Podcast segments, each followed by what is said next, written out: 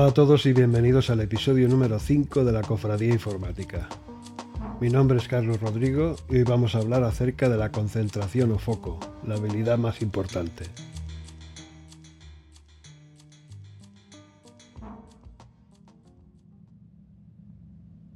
Voy a citar a Steve Jobs, que dijo lo siguiente. La gente piensa que enfocarse significa decir sí a aquello de lo que te enfocas, pero no es así. Significa decir no a otras cientos de ideas buenas que hay por ahí. He seleccionado esta cita porque me viene muy bien para articular el mensaje de hoy.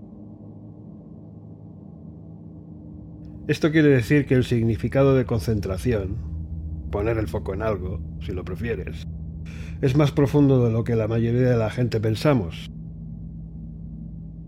Significa ser capaz de filtrar, aparcar, silenciar o poner en stand-by si lo prefieres. Un buen número de sueños, deseos, buenas ideas y excitantes pensamientos. Esto no es fácil. Cuando estamos trabajando en un proyecto, un proyecto al que hemos sido asignados y en el que tenemos que trabajar sí o sí, puede ser irresistible para algunos tratar de canalizar sus sueños o ideas a través de dicho proyecto. Y esto puede dar lugar a incluir en el proyecto o tratar de incluir funcionalidades que no son necesarias en realidad. Concentrarse en algo no significa tan solo hacer un montón de trabajo en algo concreto. Otros conceptos asociados al foco o la concentración son dedicación y compromiso. Y más indirectamente podemos relacionar también eficacia y productividad. La habilidad de la concentración es sin duda la más importante de todas las que debes cultivar. Nos permite desarrollar productos de alta calidad. Por otro lado, trabajar en varias cosas, en varios proyectos a la vez, simplemente no funciona. Muchos alardean de su capacidad multitarea, cuando se puede demostrar fácilmente que al menos para el cerebro humano tal capacidad no existe. Si practicas la multitarea, lo primero que se resentirá será tu calidad, la calidad de tu trabajo. Y podemos realizar un experimento muy simple, muy común por cierto. Toma un pedazo de papel y piensa en los nombres de tres de tus mejores amigos. No los escribas. Esos nombres podrían ser, por ejemplo, José, Luis y Armando.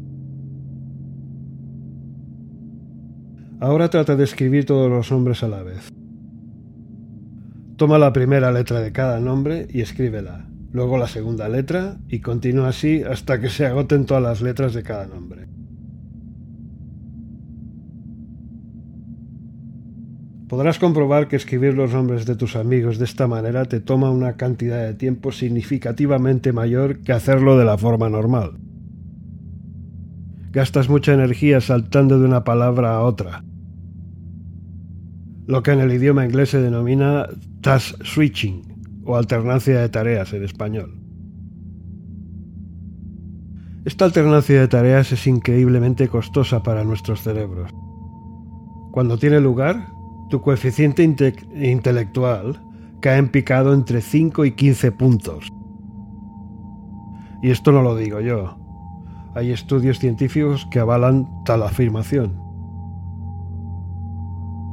Así que no estamos hablando tan solo de velocidad, sino también de calidad. Se han realizado otros estudios acerca del impacto de las interrupciones en el trabajo que uno realiza. Y cuando tiene lugar el, task switching que hablábamos antes, existe tal interrupción. Las interrupciones pueden venir de diferentes fuentes. Mensajes de texto,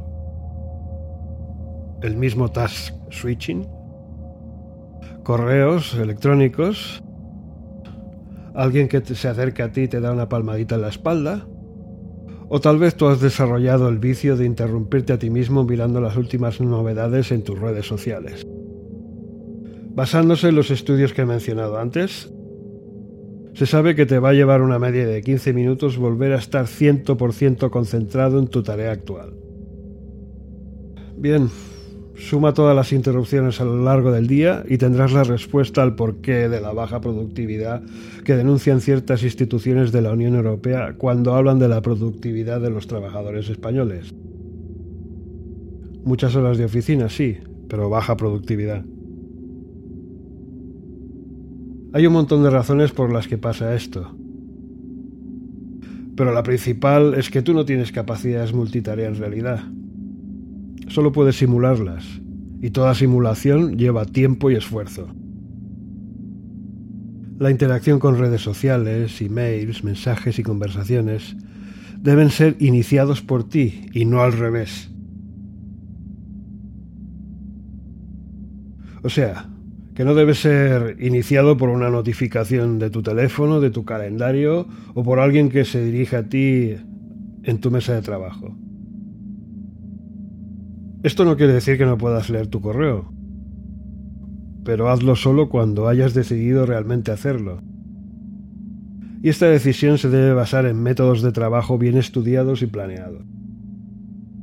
Así que Tal vez debas desactivar las notificaciones o poner tu teléfono en modo no molestar.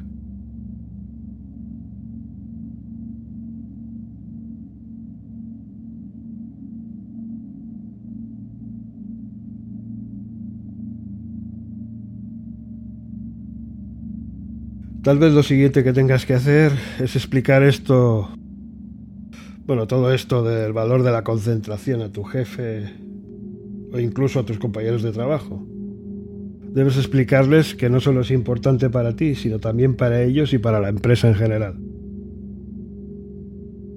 Quién sabe si tu ejemplo e insistencia puede llegar a materializar un cambio absoluto en la cultura de trabajo de tu empresa,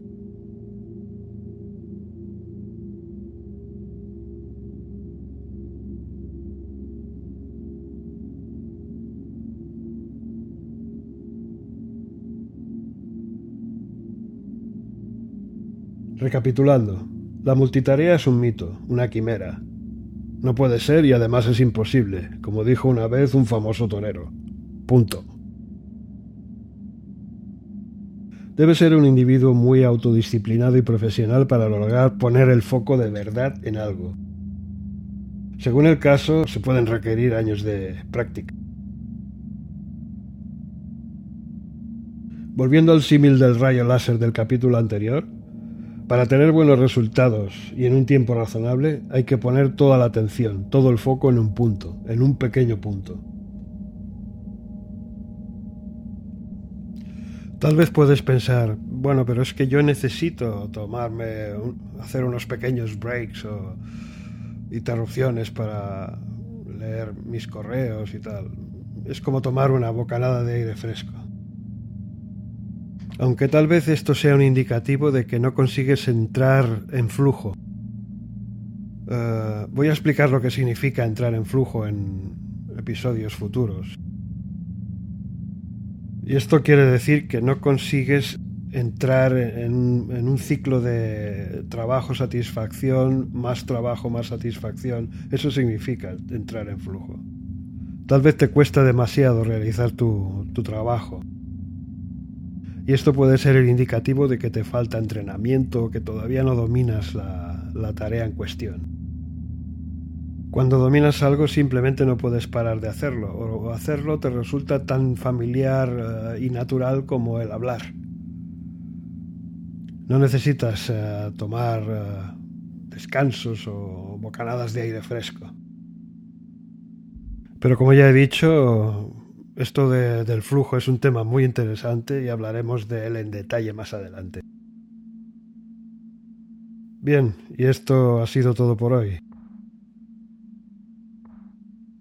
Disfruta de tu café y hasta la próxima.